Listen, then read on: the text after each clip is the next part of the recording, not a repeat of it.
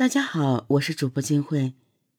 二零一二年七月三日晚上十点，广东省汕头市一家小旅馆的服务员打算给旅馆再做一遍清洁，然后就可以下班了。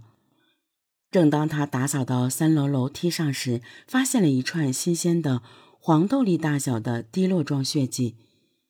台阶上怎么会有鲜血呢？他想起来，刚才只有三零六房间的一位男客人拎着一只行李箱下楼，台阶上的血会不会是他留下的？此时，那位客人已经到了门口，服务员赶忙追了出去，问他：“同志，地上怎么会有血呢？”那个男人说：“我的手指不小心划破了。”一边说着话，一边慌忙的骑上摩托车跑了。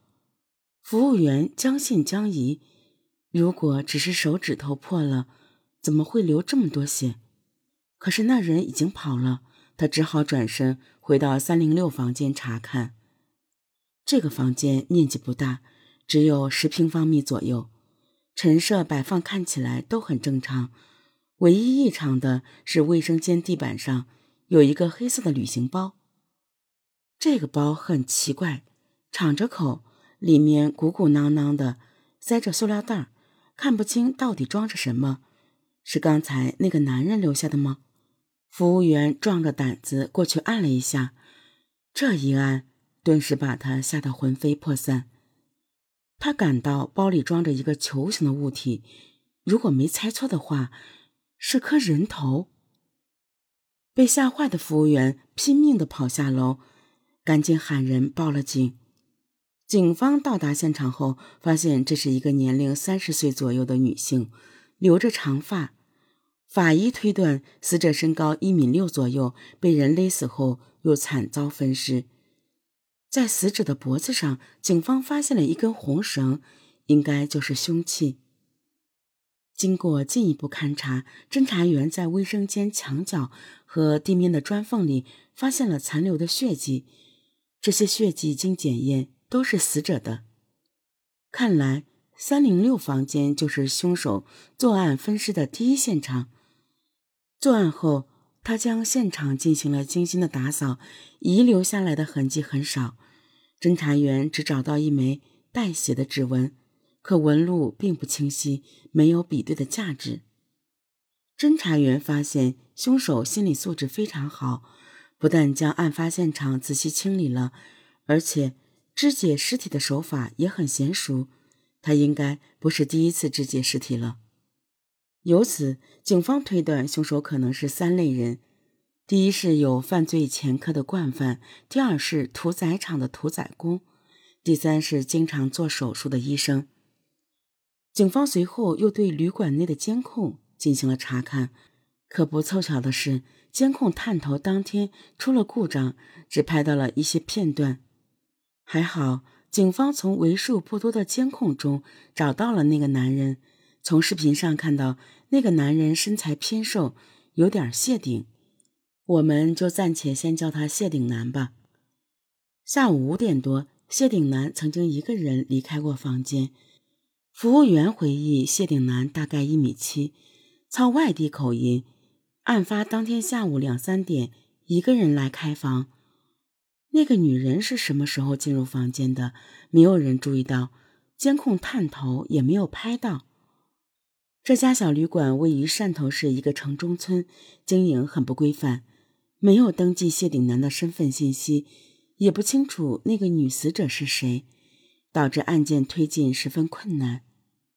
警方在三零六房间的床上发现了一个黑色的塑料袋，里面有一些化妆品和一袋开了封口的情人梅。这些化妆品价格不高，属于平价产品。警方由此推断，死者生活水平一般。警方调取了周边的监控，可并没有在里面发现谢顶男的身影。看来他对周围的环境非常熟悉，有意避开监控逃走了。这时，三零七房间的客人反映，下午四点多，他听见隔壁有女人的叫喊声。警方推测，那时很可能就是女受害人遇害的时间。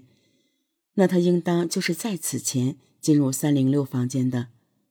专案组马上调取了当天下午四点之前的监控，有了时间支点，工作很快有了突破。警方在监控中很快找到了谢挺南的身影，他三点五十一分左右从旅馆里出来，最终停在一家菜市场门前。停了几分钟后，他又往前迎了几步，一个穿着红上衣的女人出现，两个人一起往旅馆方向走去。两人的状态很自然，有说有笑。红上衣全程没有被胁迫的样子。下午五点十七分，谢顶南一个人离开了小旅馆，红上衣已经不见了。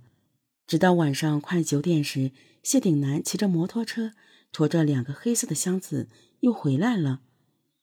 谢顶南这次回来很可能是为了搬运尸体，只是没想到。刚刚将装有红上衣躯干的箱子搬下楼，就被服务员发现了，导致案发。红上衣到底是谁？他为什么和谢顶南进入小旅馆不久就遇害了呢？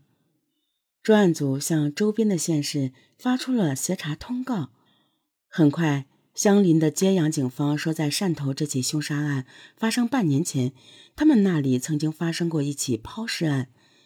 凶手的作案手法和汕头这起凶案十分类似。二零一一年十二月四日，有人在揭阳一座大桥的水面下发现了一具裸体无头女尸。经法医鉴定，死者只有二十多岁，身高一米六左右。通过作案手法比对分析，两地警方认为这两起案件可能存在关联。案发后。揭阳警方曾对无头女尸身份进行了长时间的调查，可一直没查清楚，也没有找到抛尸者。